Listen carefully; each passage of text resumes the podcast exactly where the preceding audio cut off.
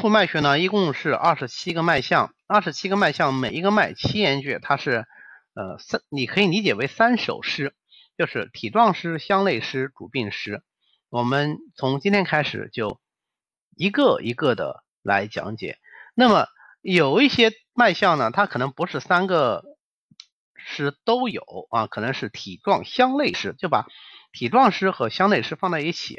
或者是相类诗见某某某脉，就是有的时候脉象的相互鉴别，既然在 A 脉象已经讲过了，那么 B 脉象呢，它就不再重复的叙述，那这样会简洁一些。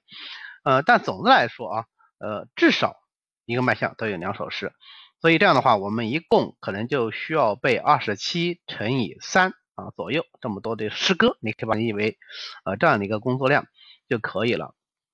但是这样的话，你看这个工作量其实也不小，对吧？呃，大概有这个八十一首诗，